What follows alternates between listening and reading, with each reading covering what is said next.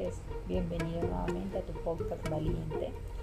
Eh, estamos hablando en este podcast sobre el amor y en este segmento vamos a hablar sobre el lenguaje del amor.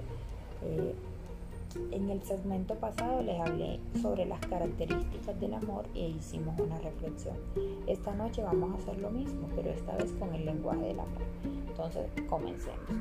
Según Chapman, hay cinco lenguajes del amor.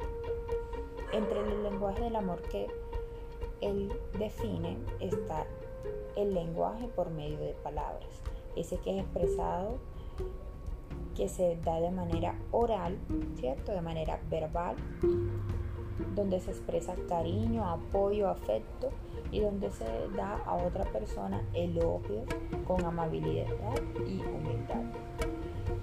Este tipo de lenguaje puede producir en las personas que lo reciben aumento de su autoestima, seguridad, bienestar emocional. Esta se puede dar por medio de frases directas, simples y contundentes, ¿Cómo le podemos decir a una persona por medio de palabras eh, lo que sentimos o expresar nuestro amor? Pues diciendo qué linda te ves, qué hermosa estás, me encanta cómo te expresas, ¿cierto? Esta es la primera, el primer lenguaje del amor que él define en su libro. El segundo, hablamos de tiempo de calidad ese tiempo que nos tomamos y nos alejamos de todas las distracciones que tenemos en el día, como el celular, la televisión, los pensamientos que tenemos en nuestro trabajo y dedicamos una parte de nuestro día y de nuestro tiempo a compartir con la persona que queremos, ya sea amigo, novio, esposo, padres, hermanos, ¿cierto? Es ese tiempo en que nos en que nos preocupamos por saber qué le gusta, qué piensa, qué le disgusta a la persona que queremos.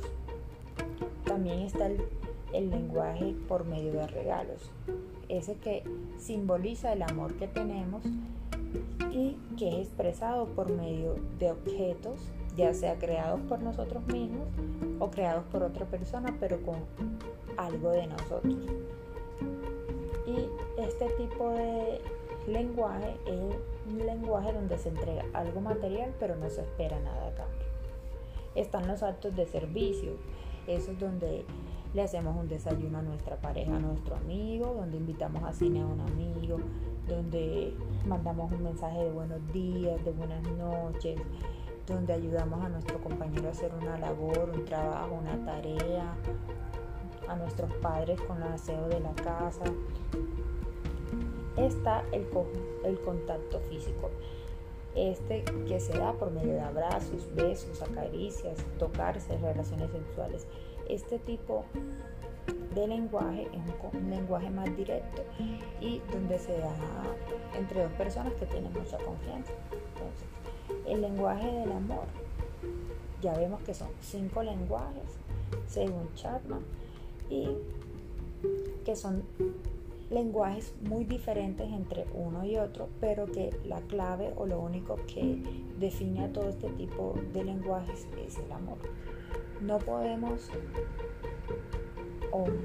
bueno, esto es algo que yo pienso y se lo voy a compartir. Eh, yo creo que los lenguajes del amor son recíprocos y que una persona puede tener diferentes lenguajes del amor en ciertos momentos. Pues las personas o los seres humanos no son seres planos, eh, somos seres cambiantes, somos seres de momentos, somos seres que tenemos emociones y que en ocasiones nos podemos sentir tristes o poco apreciados y en ese momento podemos tener una limitación o nos puede hacer falta, falta que la otra persona nos vea y nos diga palabras hermosas, ¿cierto?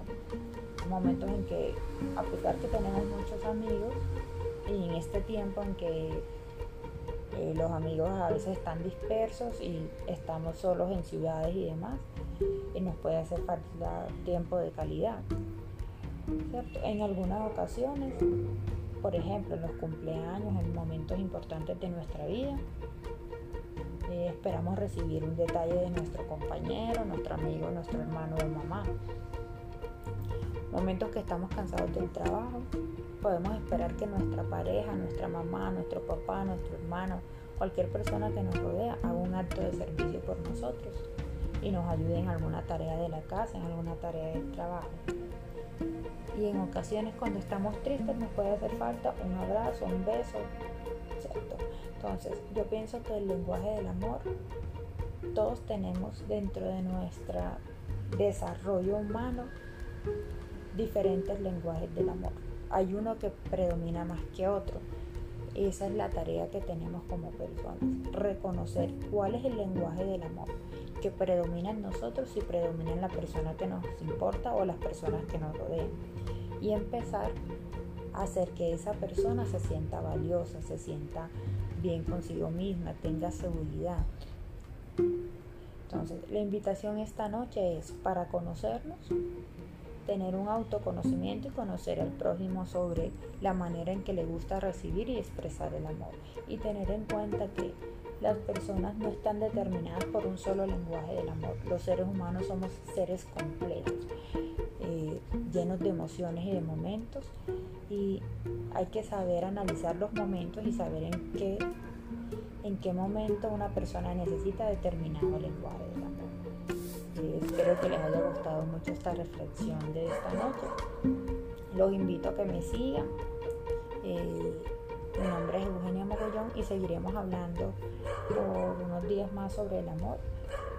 Porque este podcast, ya como se han dado cuenta, creo que mm, es muy obvio que soy una persona principiante en esto, pero he decidido crear el podcast porque en el mundo se habla de muchas cosas, se habla de, se habla de la belleza, se habla del marketing últimamente, se habla de las redes sociales, eh, se, abre, se habla de cosas individuales, pero creo que también es importante hablar del amor y de las cosas y qué significa el verdadero amor, ¿cierto? O qué cosas conllevan al verdadero amor y saberlo identificar para tener relaciones más sanas en nuestra casa, en nuestro lugar de trabajo, con nuestros amigos y empezar a sanar de pronto aquellos baches o aquellas cosas que se, han quedado durante años con, nuestros, con las personas que nos importan a nuestro alrededor. Entonces, bienvenidos muchas gracias y que tengan buenas noches. you